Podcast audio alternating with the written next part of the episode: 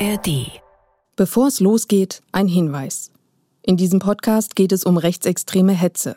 Wir zitieren an einigen Stellen solche Aussagen, weil sie notwendig sind, um das Problem zu verstehen. Wenn ihr euch damit nicht wohlfühlt, hört euch diesen Podcast bitte nicht oder nicht allein an. Die dürfen gerne auch einen Baum rüberschmeißen, wenn sie es möchten. Thomas, wir dürfen auch einen Baum rüberschmeißen. Wollen wir das? Ich möchte das auf jeden Fall. Ich kann auch noch einen für die Herren hier rübergeben. So, Thomas hat den Baum. Ein Startkommando oder? Die dürfen einfach schmeißen. Einfach schmeißen. Gut, Lunge. formschön den Baum geworfen. Was da raschelt und kracht, das ist ein Weihnachtsbaum. Mein Kollege Thomas Vorreier hat ihn gerade ins Elefantengehege geworfen. Ja, richtig gehört. Elefantengehege. Thomas und ich dürfen heute Elefanten füttern im Bergzoo in Halle. Die langen jetzt wirklich zu. Also die ersten Äste sind schon abgebrochen und im Mund verschwunden oder im Maul, sagt man ja. Ja, das geht hier ruckzuck mit dem Verputzen der Weihnachtsbäume. Scheint zu schmecken. Das sind Nordmantanen, wenn ich das richtig sehe. Ja, genau. Ein Elefant hier im Hallischen Zoo interessiert uns heute besonders. Tana. Die Elefantenkuh kaut gemütlich auf ihrer Nordmantanne. Also Tana ist auf jeden Fall ein afrikanischer Elefant laut Beschilderung. Und die Sache mit Elefanten ist, sie sind sehr ruhig. Es ist nichts zu hören. Ich sehe sie, sie steht hier vor mir und kaut auf einem Ast und macht dabei quasi keine Geräusche. 2014 bekommt die stille Elefantendame Tana einen Paten. Ihr kennt das bestimmt. Zoos vergeben immer wieder sogenannte Tierpatenschaften. Jemand spendet Geld für ein bestimmtes Tier und wird damit dessen Pate. So passiert es im Juni 2014 auch bei Tana. Ein Geschäftsmann aus Halle übernimmt eine Elefantenpatenschaft für sie. Kosten 2500 Euro pro Jahr. Regionale Medien berichten. Eine nette, positive Geschichte aus der Stadt. Die Schlagzeile in der Bild-Zeitung lautet: T-Shirt-Rebell gibt auf und investiert in Elefanten. Sven Liebig übernahm gestern die Patenschaft über Tana. Ja, Sven Liebig. Der Rechtsextremist Sven Liebig. Den nennt die Bild-Zeitung 2014 einen T-Shirt-Rebellen, druckt einen Artikel über ihn inklusive Fotos. Ein Porträt von Liebig in einem roten T-Shirt und ein Bild, auf dem Liebig mit diversen Broten unter dem Arm vor dem Elefantengehege steht. Ein Elefant reckt den Rüssel durch die Gitterstäbe. Nett sieht das alles aus. Sven Liebig, der spendable Elefantenpate. Und Liebigs Vorgeschichte? Als führender Neonazi in der Region? Davon steht da nichts. Wenn man den Zeitungsartikel so anschaut, dann scheint Liebig 2014 plötzlich ein normaler Geschäftsmann zu sein. Er führt ein Unternehmen, das T-Shirts, Tassen und so weiter bedruckt. Da ist keine Rede mehr von seinen früheren Geschäften, mit denen er rechtsextreme Musik und Szenekleidung verkauft hat. Liebig macht kräftig Marketing für sein neues Projekt, seinen Online-Shop. Und die Aktion mit der Elefantenpatenschaft ist beste Werbung für ihn. Er macht damit aus einer Niederlage einen PR-Coup. Denn zuvor hat er vor Gericht einen Streit mit der Stadt Halle verloren. Das war, wie gesagt, 2014.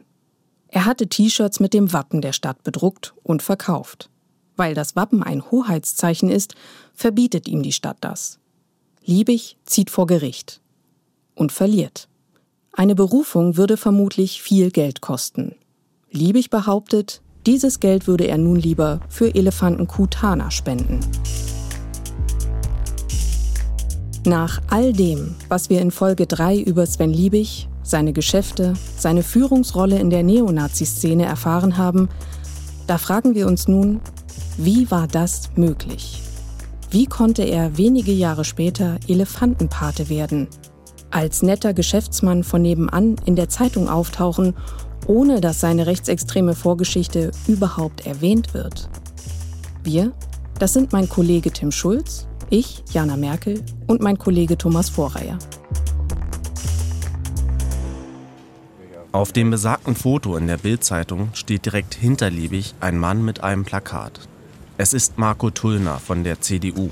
2014 ist er Staatssekretär im Wirtschaftsministerium von Sachsen-Anhalt. Später wird er Bildungsminister des Landes, sitzt heute als Abgeordneter im Landtag.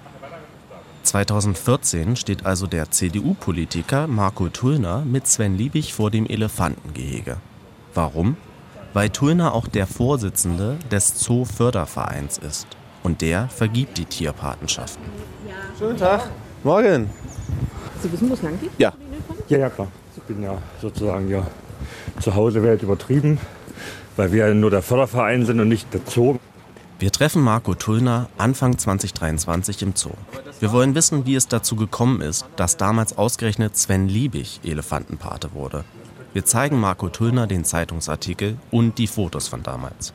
Bildzeitung vom 18.07.2014. T-Shirt-Rebell gibt auf und investiert in Elefanten. Ja. Wenn Sie da das Foto sehen. Ich habe jetzt keine Brille auf, aber ich versuche ich. das mal groß zu machen. Ja, da waren wir im Elefantenhaus. Das ist richtig, genau. Da waren Sie mit dabei. Ja, das ist genau auf dem Bild. Ja. Haben Sie da noch Erinnerungen an den Tag, oder? Nee. An den konkreten Tag könne er sich nicht mehr erinnern, erzählt er. Aber an Sven Liebig durchaus. Marco Turner sagt, damals, 2014, seien Patenschaften für große Tiere in Halle noch sehr selten gewesen, weil sie besonders teuer sind. Und ähm, der hatte damals irgendwie, also kam als harmloses Unternehmen daher, aber als dann der Name Liebig fiel, der damals schon noch nicht so äh, äh, berühmt, berüchtigt, wie, wie das heute der Fall ist, aber auch schon in Ansätzen. Und da gab es im Vorstand bei uns schon auch äh, Bedenken, ist das sozusagen jetzt legitim und haben dann beschlossen, uns mal mit ihm zu treffen. Und da gab er den Eindruck, das wäre sozusagen äh, eine Jugendsünde oder äh, irgendwie, äh, äh, also er würde sich davon distanzieren. Das haben wir dann sozusagen damals auch für bare Münze genommen. Von den Verfassungsschutzberichten über Liebig habe er damals nichts gewusst. Und die Patenschaft habe auch nur ein Jahr gedauert. Aber wir sind jetzt auch nicht sozusagen eine moralische Instanz, die jetzt irgendwie über äh, Glaubhaftigkeit von, von Dingen, sondern aus dem Gespräch heraus ist das entstanden. Im Lichte von, von heute wäre das ein, natürlich über, überhaupt kein Thema. Würden wir so eine Partnerschaft heute nicht mehr ähm, abschließen. Diese Episode mit der Elefantenpatenschaft zeigt, dass Sven Liebig es offenbar geschafft hatte, sich ein völlig neues Image zu verpassen.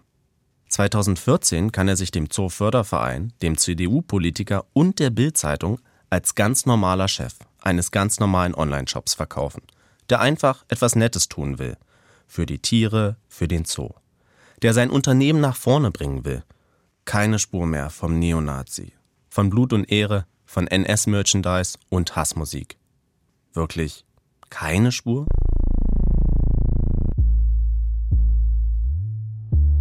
Ihr hört Extrem rechts, der Hasshändler und der Staat. Ein ARD-Podcast des Mitteldeutschen Rundfunks mit Unterstützung des Rundfunks Berlin-Brandenburg. Folge 4 Zurück auf der Straße. Wir werden in dieser Folge untersuchen, wie Sven Liebig sich mehrfach häutet. Vom Neonazi zum freundlichen Elefantenpaten und T-Shirt-Unternehmer und dann zum bekanntesten Rechtsextremisten der Region, der Woche für Woche seine Hetze auf Halles Marktplatz verbreitet, der mit seinen Demos eine ganze Stadt herausfordert und noch für die nächsten 44 Jahre Demos angemeldet hat. Wir müssen uns in dieser Folge auch mit einer komplizierten Frage befassen, die an den Grundfesten unserer Demokratie kratzt. Wie ist das mit der Versammlungsfreiheit, mit diesem wichtigen Grundrecht? Kann man, darf man das einschränken, wenn es um rechtsextreme Demos geht? Oder muss eine Stadt, muss die Gesellschaft die Dauerbeschallung mit Hass und Hetze aushalten?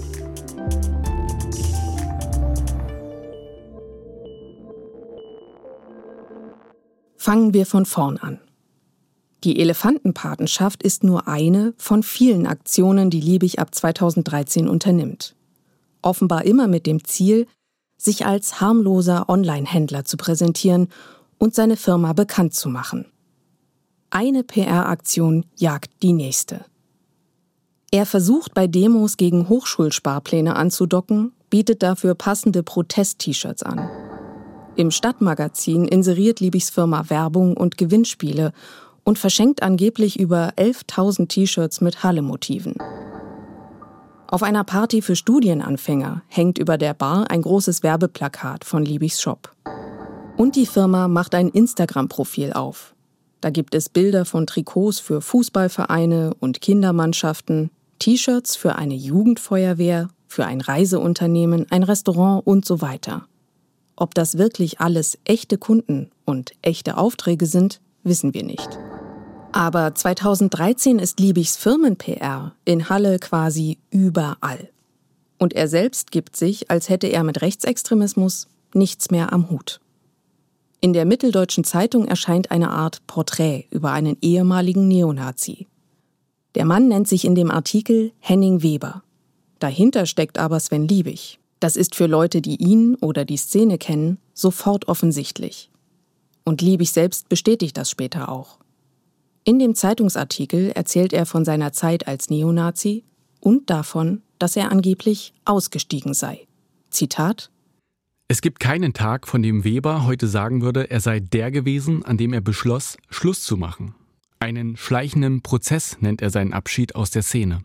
Und weiter? Er hat auch kein Exit-Programm besucht und öffentlich abgeschworen, sondern einfach aufgehört und festgestellt, dass seine Entscheidung richtig war. Diese Erzählung zieht Liebig für mehrere Jahre durch. 2016 erzählt er in einem Interview mit MDR Exakt auch von seinem angeblichen Ausstieg. Ich hatte einen Menschen kennengelernt, der mir sehr wichtig war und der mir dann gezeigt hat, dass ich da einen Haufen mir auch entgehen lasse durch die viele Zeit, die ich da auch investiert habe. Aber dass ich da, damals hatte ich wirklich übelst viel Zeit investiert und für eine Randgruppenmobilisierung und das, das hielt ich dann auch für Zeitverschwendung. Also ging es gar nicht um die Inhalte, ging ja um den zeitlichen Aufwand. Äh, zeitlicher Aufwand und auch um die Inhalte. Und ich habe mich mit Dingen beschäftigt, die wahrscheinlich nur 5% der Bevölkerung überhaupt interessiert hatten. Und indem ich mich dahingehend überhaupt nicht mehr betätige, indem ich offen gegenüber allen möglichen Weltanschauungen, auch den Linken bin, indem ich Extremismus immer ablehne. Wie glaubwürdig ist Libys Erzählung von seiner Abkehr vom Extremismus?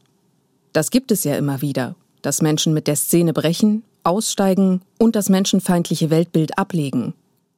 Diese Menschen bekommen von der Gesellschaft die Chance auf einen Neuanfang. Aber hat Sven Liebig sich wirklich grundlegend verändert? Hat er mit der Szene gebrochen? Im Verfassungsschutzbericht für Sachsen-Anhalt taucht Liebigs Name 2004 zum vorerst letzten Mal auf. Aber ist er nach 2004 tatsächlich raus aus der rechtsextremen Szene? Darüber sprechen wir mit einem Insider, der selbst mal Teil der Szene war. Ihr kennt ihn schon aus Folge 3. Hallo, guten Tag. Er möchte anonym bleiben, deshalb spricht ein Kollege seine Aussagen nach. Der Insider hat Sven Liebig und sein Umfeld früher erlebt. Wir fragen ihn, ob er sich erinnern kann, wie das damals war mit Liebigs Rückzug. Er sagt, es habe vorher Streit gegeben in der Kameradschaft Halle, in der Liebig lange der Anführer war. Es hatten sich mit der Zeit andere Leute in den Vordergrund gedrängt, die dann später die Kameradschaft mehr oder weniger auch übernommen hatten. Also das heißt, da gab es Konkurrenz innerhalb der Kameradschaft. Ja, die hat er sich sozusagen selber herangezogen, die Konkurrenz. Die waren zuerst ein ganz fester Kreis, total verschworen, aber später haben die dann dafür gesorgt, dass sozusagen Liebigs Zeit vorbei war. Das waren Leute, die hatten andere Vorstellungen, was man so machen sollte. Dass man mehr mit der NPD macht zum Beispiel. Das war nicht sein Ding, sowas mit Parteien, das wusste man. Und da gab es dann auch viel Streit untereinander in der Kameradschaft. An einen Ausstieg aus Überzeugung Daran glaubt der Insider eher nicht. Ich glaube, es war ein Schritt aus Ärger, aus Frust, aus Enttäuschung. Es gab damals viel Ärger. Er hat den Zusammenbruch seiner Kameradschaft miterlebt und die Streitereien untereinander. Dann auch viele Auflösungen bei anderen freien Kameradschaften hin zur NPD. Und da hat er die Schnauze voll gehabt, würde ich sagen. Weil er ist, man muss das schon so sagen, ein Überzeugungsmensch. Und er ist mit dieser ganzen Entwicklung nicht einverstanden gewesen. Und dann ging es ja auch gegen ihn persönlich. Und da war er dann halt konsequent und hat aufgehört. Aber eben nur aufgehört mit der Kameradschaft. Aber ich glaube nicht, dass er auf einmal komplett anders gedacht hat. Es hat ihn einfach stark mitgenommen, als er nicht mehr diese Galionsfigur gewesen ist. So habe ich das wahrgenommen. Streit und Machtkämpfe seien in der Szene durchaus üblich. Vielleicht habe auch eine Beziehung zu einer Frau eine Rolle gespielt, erzählt er. Es habe viel Gerede gegeben. Der Insider erinnert sich, dass Liebig nach 2004 sein Aussehen und sein Auftreten verändert habe. Ich glaube, er hat dann auch irgendwie die Haare anders gehabt, so, so länger und, und andere Klamotten. Hat wahrscheinlich selber versucht, irgendeine Geschichte zu konstruieren, dass die Leute glauben, dass er nicht mehr dabei ist.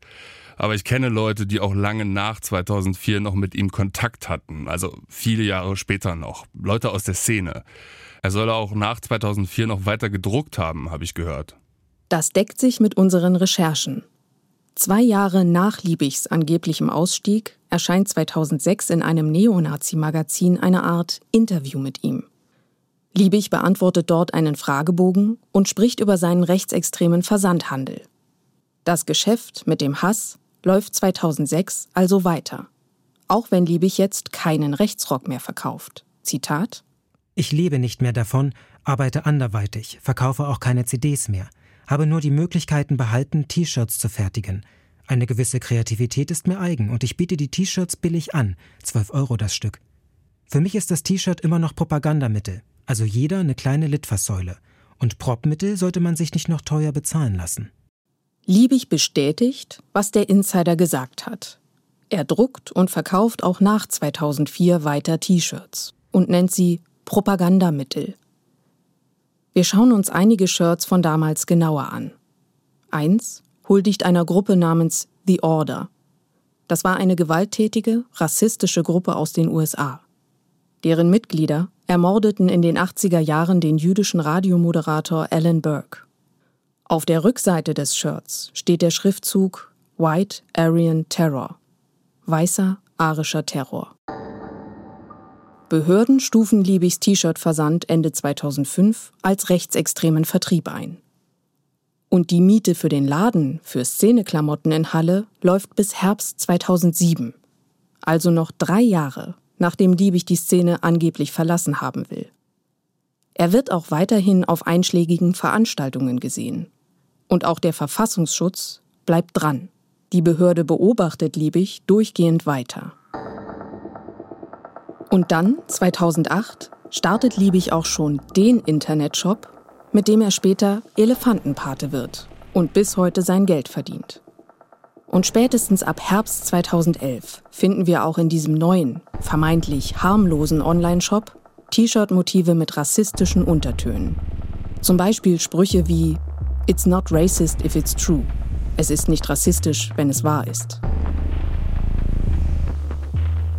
Unser Eindruck ist, Sven Liebig hat den Rechtsextremismus nie ganz hinter sich gelassen. Aber er hat sich ein neues Image zugelegt. Sven Liebig, der T-Shirt-Rebell. Seine Selbstinszenierung funktioniert eine ganze Weile. Der Online-Shop läuft, die rechtsextreme Weltsicht des Chefs fällt den wenigsten auf. Die Maskerade wirkt. Zumindest eine Zeit lang.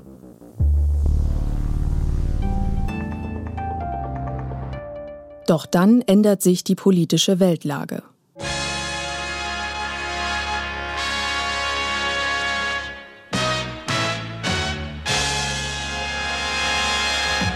Guten Abend, meine Damen und Herren. Ich begrüße Sie zur Tagesschau. Russische Panzerwagen auf den Straßen der Krim heute Nacht. Die Situation eskalierte dramatisch. In Syrien halten die bürgerkriegsähnlichen Zustände an. Immer mehr Zivilisten flüchten vor der Gewalt ins Nachbarland Türkei. In Bayern sind seit gestern Abend mehr als 3000 Flüchtlinge mit Zügen aus Ungarn angekommen. Immer mehr Flüchtlinge nimmt die Polizei in Empfang. Mit den Zügen aus Ungarn kamen vor allem Menschen aus Syrien oder Afghanistan nach München. Russland besetzt 2014 die Krim. Es gibt Krieg in der Ostukraine. Und der Bürgerkrieg in Syrien treibt Millionen Menschen in die Flucht. Deutschland nimmt Hunderttausende Geflüchtete auf. Viele Menschen heißen die Kriegsflüchtlinge willkommen. Doch es gibt auch Proteste. Vor geplanten Flüchtlingsunterkünften wird demonstriert, es gibt Brandanschläge. Und in Dresden entsteht Pegida.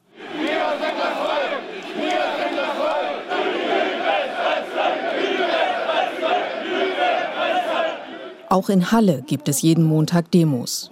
Auf dem Marktplatz im Zentrum der Stadt. In der Spitze nehmen bis zu 500 Menschen teil, darunter Putin-Fans, Verschwörungsanhänger, Rechtsextreme und wütende Bürger. Das geht im Frühjahr 2014 los. Sie demonstrieren Woche für Woche. Einen Monat lang, einen zweiten und zwei Jahre später immer noch. Und mittendrin T-Shirt-Verkäufer Sven Liebig. Er hält Reden, ist die zentrale Figur dieser Demos und er bedient die Feindbilder. Geflüchtete, Minderheiten, Medien, Politikerinnen und Politiker. 2016 sind wir bei einer dieser Demos dabei. Wir wollen wissen, was Sven Liebig erreichen will. Was meinen Sie mit, geht zu den Politikern, geht in die Parlamente? Was sollen die Leute denn da machen, wenn sie die Politiker Na, ich, dann haben? Ich, ich versuche ja, das ist natürlich jetzt utopisch hier mit unserer kleinen, nicht mal 100-Mann-Demo. Also ich wünschte mir eine revolutionäre Zeit wie 89, eine friedliche Revolution. Und dann würde ich sagen, dann sollten wir wirklich diese, den Bundestag versuchen zu entmachten. Generell, ne, ich weiß es nicht, wie es, da müsste, da müsste wirklich eine Schwarmintelligenz zusammenarbeiten, die das dann sagt, wie geht es denn weiter, wenn wir die weggemacht haben. Wie wollen Sie die denn wegmachen, wie Sie das formulieren? Naja, na, äh, wegbekommen von ihren Sitzen, na, so wie wir es 89 geschafft haben, dass die äh, ihren, ihren, die Volkskammer auflösen mussten, Neuwahlen äh, erzwungen wurden. Dann hält Liebig seine Rede. Umsturzrhetorik. Ich sage, geht zu diesen Parlamenten, geht in den Bundestag, geht zu den Landtagen, holt euch diese Parlamentarier. Dann meine ich das nicht, dass ihr diese Parlamentarier mit Gewalt aus den Parlamenten holt. Dann meine ich, versucht Mehrheiten zu bilden in diesem Land. Trefft euch auf den öffentlichen Plätzen und versucht wie 89 Massen auf die Straße zu bringen. 89 haben eine Million Leute gereicht, um dieses System zu stürzen. System stürzen. Politiker wegmachen. Revolution. Das sind Liebigs politische Ziele. Die Demos sollen mobilisieren, Menschen überzeugen, sich den Umsturzideen anzuschließen. Das ist das eine.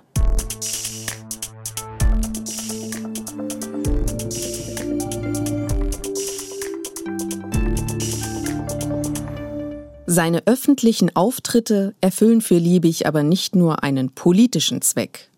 Es steckt auch noch etwas anderes dahinter. Ein Muster, das wir schon aus den 90er Jahren von ihm kennen. Bei Liebig geht es offenbar auch immer ums Geschäft. Er nutzt die Demos als eine Art Werbeveranstaltung für seine T-Shirt-Firma. Ein Beispiel. Ein sonniger Tag im Sommer 2016.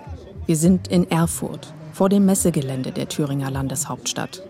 Hier wird heute Bundeskanzlerin Angela Merkel erwartet. Liebig hat hier eine Demo angemeldet. Er kniet auf dem Dach eines grauen Transporters. Einige Mitstreiter sortieren Schilder, stecken Fahnen ans Auto und an den Straßenrand. Diese Fahnen, die müsst ihr euch so vorstellen. Sie sind rot, in der Mitte ein weißer Kreis mit einem schwarzen Symbol. Wenn ihr vor eurem inneren Auge jetzt eine Hakenkreuzfahne aus dem Dritten Reich seht, ja, genau die ist augenscheinlich das Vorbild für Liebigs Fahnen. Nur hat er das Hakenkreuz in der Mitte durch ein Eurozeichen ersetzt. Auch auf den Shirts und Plakaten prangt dieses Symbol. Dazu in Frakturschrift die Worte Heil Merkel. Liebig lässt Sprechchöre proben. Deswegen bin ich auf ein dreifaches Heil Merkel! Heil Merkel! Heil Merkel! Dankeschön. Sie ist nicht Frau Merkel, sie ist die Führerin. Liebig nennt das hier Satire, bezeichnet die Teilnehmer der Demo als Merkel-Jugend, analog zur Hitler-Jugend. Er vergleicht also Angela Merkel mit Adolf Hitler. Vom Autodach herunter gibt er den Regisseur dieser Aktion. Jetzt soll ein Gruppenfoto gemacht werden. Diejenigen, die die roten T-Shirts anhaben, bitte in den Vordergrund, die Schilder schön sichtbar, die Fahnen und die Schilder hier noch einsammeln, dass wir wirklich das, ich komme gleich runter, Die Aktion soll gute Bilder liefern. Die T-Shirts, Fahnen und Schilder hat Sven Liebig mitgebracht. Wir sprechen ihn darauf an. Nochmal zur Erinnerung, das Ganze findet 2016 statt. Damals hat Sven Liebig uns noch Fragen beantwortet. Das ist heute anders. Darf ich noch eine Frage stellen zu den T-Shirts? Ja. Haben Sie die jetzt heute verschenkt an die Teilnehmer oder ist das sozusagen von ja, Ihnen gedruckt und nein, verkauft? nein, nein, verschenkt. Also an. Ich meine, klar, ist es dann im Endeffekt trotzdem Werbung für meine Firma, aber ich würde von keinem jetzt auch nur einen Cent für so ein T-Shirt nehmen. Na, also das habe ich geschenkt. Werbeausgaben, einfach nur. Na, das sind ja wirklich, weil diese Leute gucken irgendwann, in der Zeitung wird schon wahrscheinlich wieder stehen, der Typ macht T-Shirts und dann wird das T-Shirt auf der Startseite sein und wer es möchte, kann sich das auch kaufen. Das heißt, es ist auch gut für Ihr Unternehmen sozusagen. Gut oder schlecht? Ich glaube, es ist, es ist ergebnisneutral. Viele wenden sich ab, aber viele finden das vielleicht auch gerade interessant. Also es schadet nicht und das ist ja auch eine Form des Guerilla-Marketings, denke ich. Hitler-Vergleiche als Guerilla-Marketing und Demonstranten als wandelnde Werbetafeln. Uns stellt sich die Frage, was ist Liebig wichtiger, seine politische Botschaft oder sein Geschäft? Heute will er nicht mehr mit uns sprechen. Wir schicken ihm diese Frage und viele andere Fragen per E-Mail. Er antwortet nicht. Klar ist, Sven Liebig greift Themen auf, die polarisieren können, reagiert schnell auf aktuelle politische Ereignisse. Kaum ist etwas passiert, findet sich kurz darauf ein entsprechendes Motiv in seinem Online-Shop und auf seinen Demos. Fluchtkrise, Ukraine-Krieg, Debatten über Medien, den Islam, Korruption. Und 2020 beginnt die Pandemie. Jetzt also auch in Deutschland. Das Coronavirus ist angekommen. Ein Mann aus Bayern hat sich damit infiziert. Bund und Länder einigten sich darauf, Treffen von mehr als zwei Personen in der Öffentlichkeit zu verbieten. Sachsen und Sachsen-Anhalt gingen noch einen Schritt weiter und verhängten Ausgangsbeschränkungen. Das Coronavirus wird zum alles bestimmenden Thema. Infektionsschutzmaßnahmen, Lockdown, Impfdebatte. Liebig setzt sofort auf das Corona-Thema, postet zum Beispiel ein Video davon, wie er mit einer Pestmaske durch die Stadt läuft. In seinem Shop verkauft er bald Stoffmasken mit der Aufschrift Maulkorb und gelbe Davidsterne, auf denen ungeimpft steht. Und Liebig meldet immer weiter Demos an, nicht mehr nur montags. Ab 2020 ist er oft mehrmals pro Woche auf dem Markt und hetzt. Drosten und das RKI, die haben euch belogen. Jetzt sage ich einen Satz für die Presse, ein Stückchen. Merkel ist länger an der Macht als Adolf Hitler.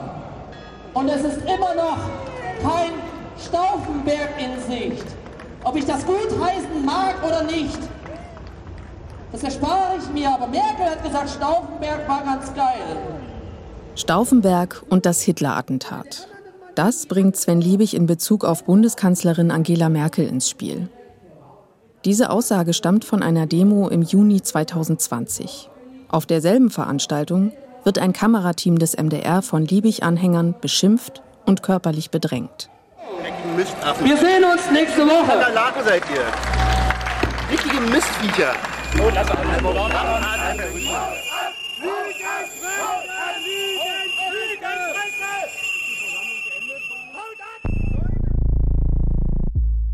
Allein 2022 meldet Liebig 90 Versammlungen an. Kann man diese Dauerbeschallung auf dem Markt irgendwie stoppen? Diese Demos unterbinden? Diese Frage stellen sich viele Menschen, mit denen wir für diesen Podcast sprechen.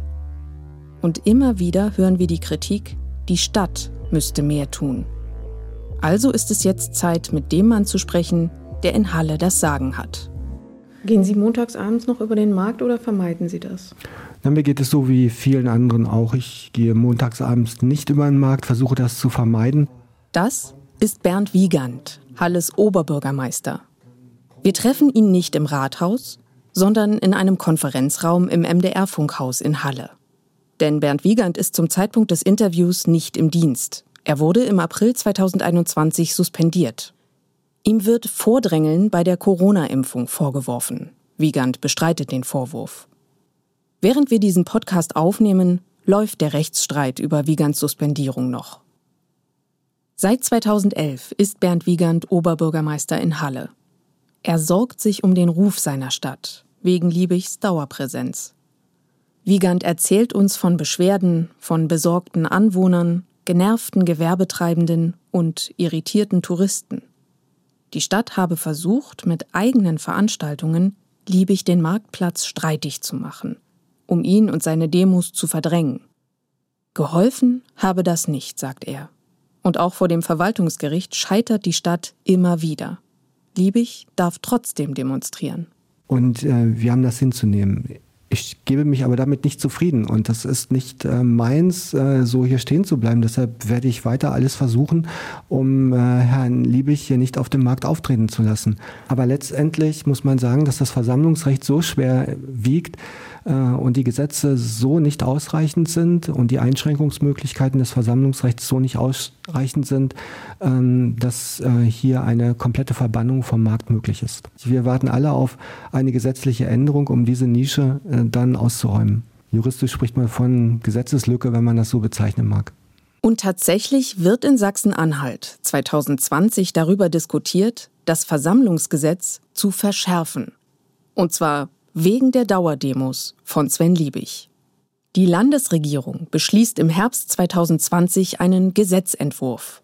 Es soll künftig einfacher werden, Demonstrationen einzuschränken oder sogar zu verbieten, wenn die öffentliche Sicherheit oder Ordnung unmittelbar gefährdet sind, heißt es.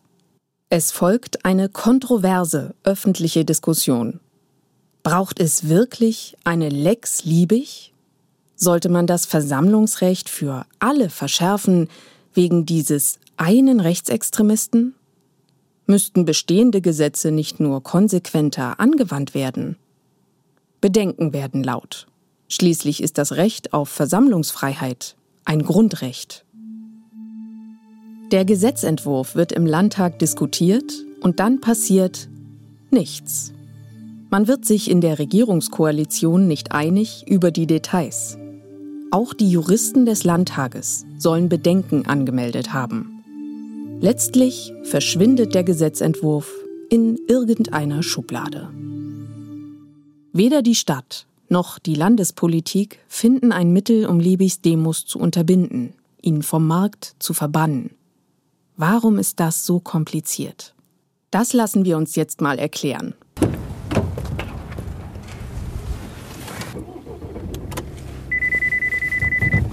Und zwar von der Behörde, die das Versammlungsrecht in Halle durchsetzen muss. Der Versammlungsbehörde. Und die sitzt in der Polizeiinspektion Halle.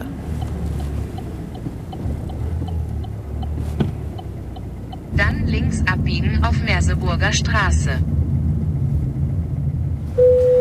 Hallo, ich grüße Sie, Jana Merkel vom Mitteldeutschen Rundfunk. Ich habe einen Termin mit Herrn Ripke. Michael Ripke holt mich am Eingang ab. Ein großer, freundlich lächelnder Mann in Uniform. Er ist Pressesprecher der Polizeiinspektion Halle. Ja. Gut hergekommen? Äh, mal abgesehen von der Parkplatzsuche, ja. Das war heute, ja, heute ist echt eng, ja. Michael Ripke führt mich durch die langen Flure zu seinem Büro. Und gleich zu Beginn erklärt mir der Pressesprecher, dass er auf Fragen zu konkreten, einzelnen Personen keine Auskunft geben darf. Also auch nicht zu Sven Liebig.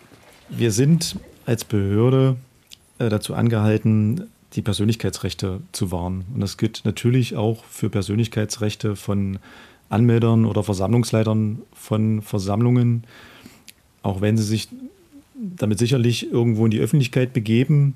Dennoch äh, sind diese Persönlichkeitsrechte einzuhalten und daran halten wir uns auch als Behörde. Also muss ich meine Fragen anders formulieren, allgemeiner. Das wirkt ein bisschen umständlich, geht aber nicht anders. Wir wissen, dass es einzelne oder dass es einen einzelnen Anmelder einer Versammlung gibt, die regelmäßig stattfindet. Die gehen bis ins Jahr 2067. Das sind noch 44 Jahre. Ähm, wieso ist das möglich, bis 2067 im Voraus schon Versammlungen anzumelden? Das Versammlungsrecht oder die Gesetze dazu regeln nicht, wie lange im Voraus man eine Versammlung anmelden kann. Die einzige zeitliche äh, Regelung ist, dass man äh, 48 Stunden vor Bekanntgabe einer Versammlung diese bei der zuständigen Versammlungsbehörde anzumelden hat. Eins betont Michael Ripke immer wieder. Die Versammlungsbehörde sei in erster Linie dazu verpflichtet, Versammlungen zu ermöglichen. Eine Versammlung von vornherein zu verbieten, dafür gäbe es im Gesetz hohe Hürden, auch für den Abbruch einer Demo. Da gibt es höchstrichterliche Entscheidungen des Bundesverfassungsgerichts dazu, die genau sagen, also das kann nur das letzte Mittel sein, eine Versammlung äh, aufzulösen. Weil das Versammlungsrecht eben so einen hohen Stellenwert hat. Genau. Die Behörde darf aber bestimmte Beschränkungen aussprechen, wenn Gefahren für die öffentliche Sicherheit durch die Versammlung entstehen können. Die Behörde kann zum Beispiel Alkohol oder Glasflaschen verbieten, bestimmte Fahnen oder Symbole untersagen. Sie muss solche Beschränkungen aber juristisch begründen. Das ist auch bei Sven Liebig so. Im Laufe der Jahre bekommt auch er verschiedene Beschränkungen für seine Demos. Er darf zum Beispiel eine bestimmte Lautstärke nicht mehr dauerhaft überschreiten. 75 Dezibel maximal. Das ist ungefähr so laut wie ein Rasenmäher. So viel zur Theorie. Aber wie sieht das in der Praxis aus? Das schauen wir uns vor Ort an. Ein Montagabend im Februar 2023. Wir sind auf dem Marktplatz. Gleich beginnt Liebigs Demo. Er baut seine Technik auf. Kurz bevor es losgeht, stellt ein Mitarbeiter der Versammlungsbehörde eine Art Mikrofon auf. Es ist ein geeichtes Messgerät, mit dem die Lautstärke gemessen wird. Der Beamte richtet es auf Liebigs Lautsprecher aus. Mit einem Maßband misst er den Abstand zur Box aus. Das wirkt alles ziemlich akribisch auf uns. Dann geht es los. Und kaum läuft die Kundgebung, da dreht Liebig den Lautsprecher. Und zwar vom Messgerät weg. Wir beobachten den Mitarbeiter der Versammlungsbehörde. Der scheint erstmal nicht zu reagieren. Wir fragen uns, trickst Liebig da jetzt? Umgeht er die Lautstärkeauflage? Wir gehen in die Richtung, in die der Lautsprecher jetzt zeigt, weg von der Kundgebung, und messen dort die Lautstärke. Nicht mit einem geeichten Messgerät, sondern mit dem Handy. Das ist nicht besonders genau, das wissen wir. Wir versuchen es trotzdem. 95 Dezibel, okay. Das ist deutlich über dem Pegel, ne? Das ist deutlich lauter, als er dürfte. Erlaubt sind, wie gesagt, 75 Dezibel in direkter Nähe der Kundgebung. Wir gehen weiter, ans Ende vom Marktplatz und der ist wirklich sehr groß. Wir messen auch von dort nochmal. Der hat den Lautsprecher hier rüber gedreht. Jetzt sind wir, äh, was sind das, 80 Meter weg? Das sind 70, 75 dB gerade gewesen.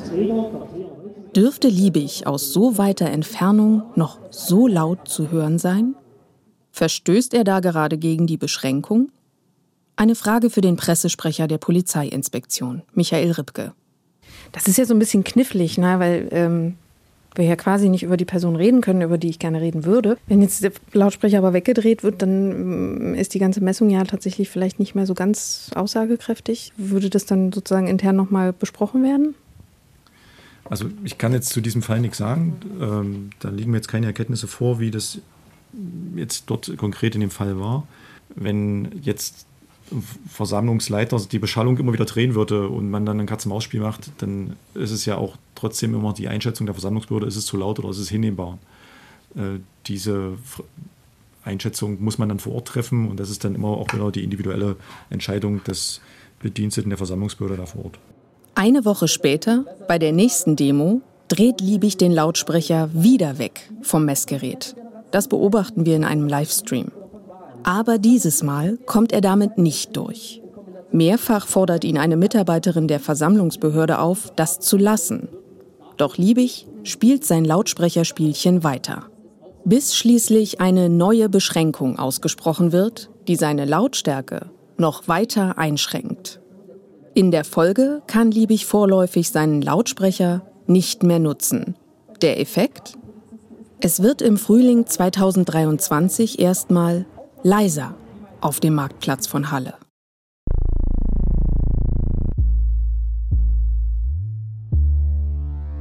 Die Straße ist nur eins der Felder, auf denen Sven Liebig sich austobt. Auf einem anderen ist seine Hetze, auch ohne Lautsprecher, deutlich vernehmbar. Im Internet, in sozialen Netzwerken. Dort erreicht der Rechtsextremist Tausende. Hass frei Haus. Rund um die Uhr. Und seine Hetze hat Folgen.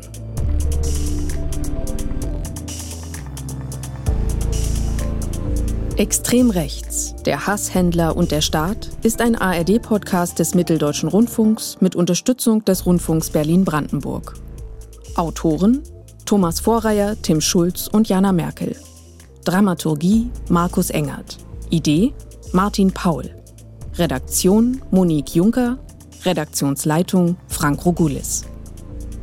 Wir bedanken uns bei allen, die in der Redaktion, im Studio, dem Sounddesign und der Grafik an diesem Podcast mitgearbeitet haben. Aus Sicherheitsgründen verzichten wir auf die Nennung der Namen. Und wir bedanken uns bei unseren Gesprächspartnerinnen und Gesprächspartnern und beim Bergzoo Halle. Die fünfte Folge erscheint am kommenden Dienstag. Wenn ihr uns Informationen oder Hinweise zukommen lassen möchtet, dann schreibt uns gern eine E-Mail an extrem-rechts.mdr.de. Vielen Dank fürs Zuhören.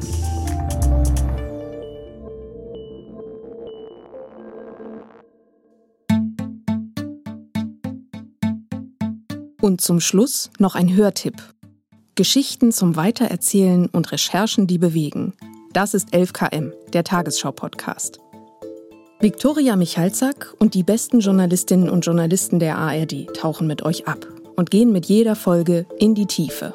Sie nehmen sich Zeit für ein aktuelles Thema aus Politik, Wirtschaft, Kultur oder Sport.